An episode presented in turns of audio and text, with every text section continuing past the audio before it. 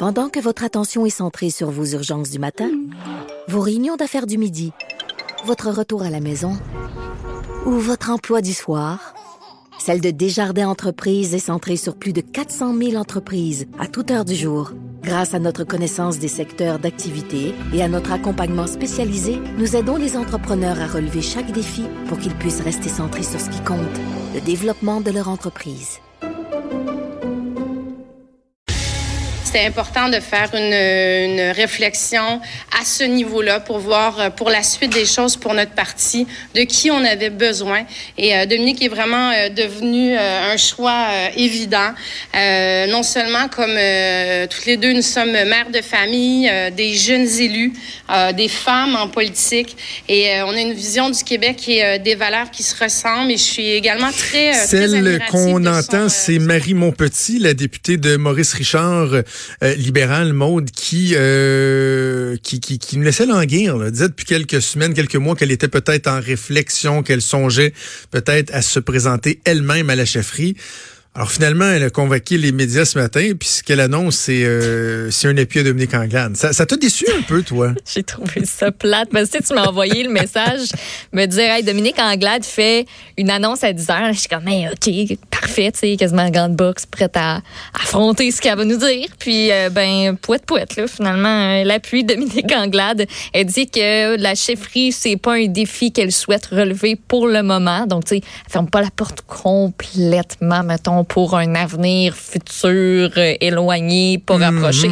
Euh, mais donc, c'est ça, elle est la huitième euh, députée à, appuyer, en fait, Dominique Anglade. Marois Risky est pas officiellement encore ben. dans la course, mais tu sais, elle l'a dit à, notre collègue Caroline Saint-Hilaire cet été, il manque juste une date. Fait ben oui. Elle est dans la course, il manque juste une date. Euh, puis euh, justement, là, dans, euh, sur Radio-Canada, on fait ce matin un article de Martine Biron qui parlait justement aussi de la course à la direction du, mm-hmm. du PLQ.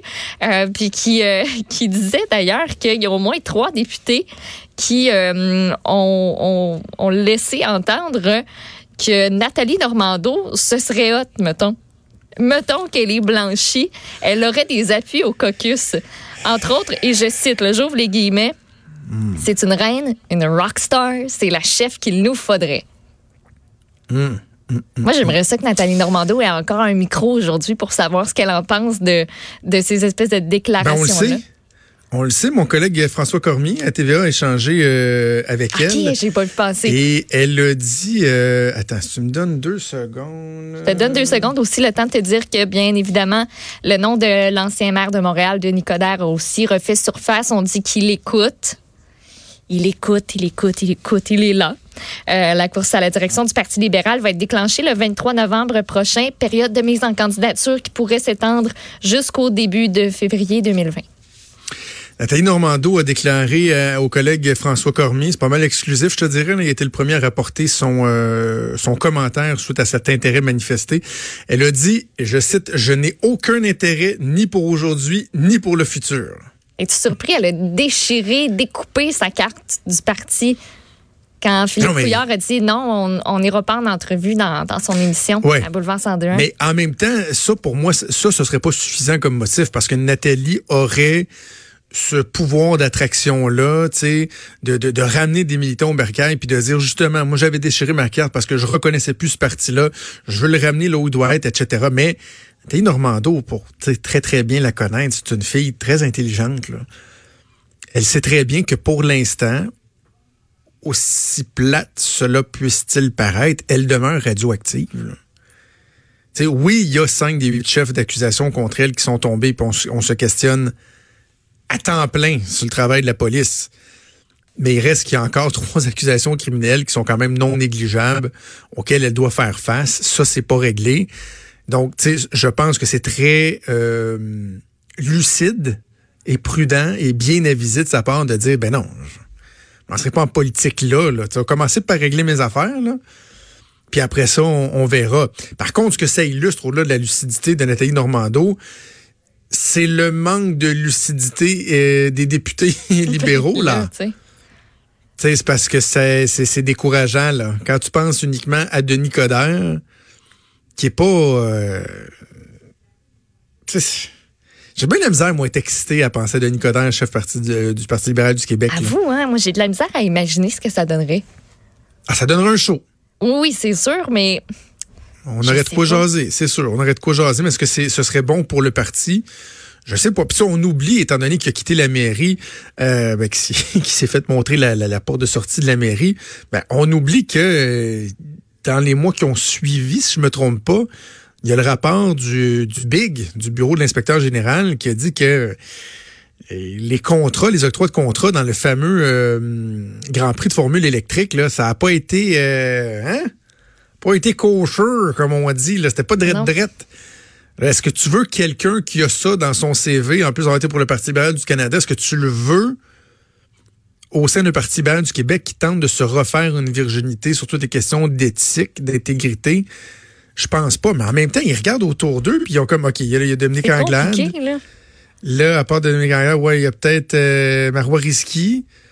Mais sinon, c'est quoi les options? On dirait qu'il n'y en a pas. Puis, j'ai une source libérale, Maud, qui m'a écrit au cours euh, des, euh, des dernières heures. Euh, il y avait, entre autres, euh, une réunion régionale d'une association libérale hier.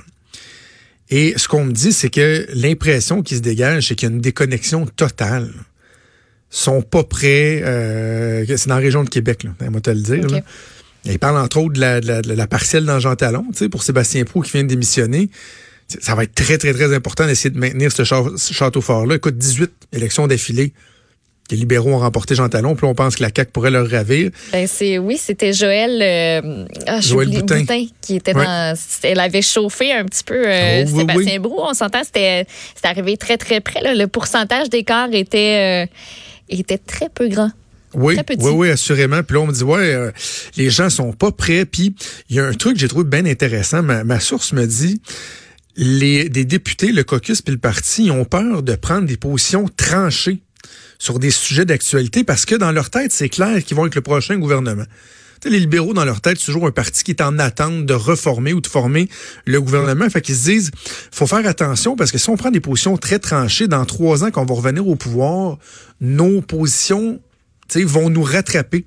Donc, il faut être prudent en raison de ça. Ben, je pense pas que c'est comme ça en jouant, en, en, en jouant la trappe là, que les libéraux vont réussir euh, à remonter dans dans, euh, dans, dans- les intentions de vote. Bref, la, la- la personne qui m'écrivait me disait, j'ai senti une déconnexion totale. Ils ont encore le temps, les libéraux, là, mais il va être temps un moment donné que les gens commencent euh, à se, se virer de bas. Hey, Maud, une nouvelle de, de dernière heure, c'est toi qui viens de m'envoyer ça. Les chauffeurs de taxi qui, euh, qui perdent euh, une autre revanche devant la cour, quoi? Oui, puis euh, je le lis là en même temps que, que, que je le, que je le découvre, en fait, avec vous. Donc, les chauffeurs de taxi qui tentaient de freiner Québec dans son intention de déterminer lui-même les compensations pour les permis ont été déboutés en cours supé- supérieure. C'est ce qu'a appris TVA Nouvelle. C'est un jugement qui a été rendu lundi euh, par la juge Sylvana Conte. Elle estime que le débat est prématuré puisque le projet de loi n'a pas été amendé ni adopté et les modalités précises de l'aide financière aux propriétaires de taxis ne sont pas connues. Donc, les chauffeurs souhaitaient que ce soit le tribunal qui détermine si les compensations offertes par Québec étaient justes et raisonnables. Euh, donc, euh, voilà, c'est euh, c'est ce qui est tombé euh, dans, les derniers, dans les dernières minutes. Peut-être une petite manifestation pour souligner le tout? Ben oui, une petite manifestation escargot. Hein? Pourquoi pas, là, aller chercher encore un petit peu plus d'appui euh, de la population? Ça marche toujours très, très, très bien, ça. Oui, les chauffeurs toujours. de taxi font des manifestations. À un moment donné, ils vont peut-être euh, comprendre qu'il faut, faut passer à autre chose et de reconnaître l'effort de 814 millions qui est fait par euh, le gouvernement. Et juste avant d'aller en pause, Maude, je prends 30 secondes pour souligner qu'aujourd'hui, c'est la journée mondiale de prévention du suicide. Euh, il y a un rapport de l'OMS euh, qui euh, indique que encore aujourd'hui dans le monde, c'est 40 un suicide à toutes les 40 secondes qui surviennent. Au Québec, c'est trois suicides par jour. Encore qu'on a trois suicides par jour. Puis j'en ai souvent parlé la- l'année dernière. Je suis revenu souvent sur cet aspect-là, sur à quel point collectivement on tend à s'attarder à des problèmes qui sont pas si importants. Les, euh, la laïcité, là, moi je suis de ceux qui est en faveur du projet de loi sur la laïcité parce que je suis dans le groupe de ceux qui étaient tannés d'en entendre parler puis que oui, oui, c'est correct, j'accepte ce qu'on nous propose pour qu'on puisse passer à autre chose. La place de la religion, etc. Bon. Mais le suicide, on n'en parle pas tant. C'est tabou alors qu'il y en a encore trois par jour au Québec, un à toutes les 40 secondes dans le monde. Quand même, l'OMS qui euh, indique qu'entre 2010 et 2016, le taux mondial de suicide a diminué de 9,8 particulièrement là, euh, marqué dans la région du Pacifique, c'est 19,6% ou 4,2% dans une région comme celle de l'Asie du Sud-Est. Par contre, dans la région des Amériques, là où, bizarrement, tiens, l'accès aux armes à feu est le plus important, moyen, ben, est le plus important et un important moyen de suicide, on parle d'une hausse de 6% ce qui va quand même pas mal à l'encontre. Alors, bref, euh, on aura l'occasion d'en reparler parce que c'est un sujet, moi, j'ai toujours, faut, c'est le genre de sujet sur lequel on, doit revenir euh, régulièrement. Je parle pas de ça tous les trois jours, mais en même temps, il faut pas lâcher le morceau. Et euh, je voulais quand même qu'on souligne que c'est aujourd'hui la euh, journée mondiale, donc la sensibilisation au suicide. Si vous connaissez des gens qui sont en difficulté, évidemment, ou si vous-même vous avez des difficultés, des difficultés, n'hésitez surtout pas à aller chercher de l'aide. Merci Maud, on se reparle un petit peu plus tard dans l'émission.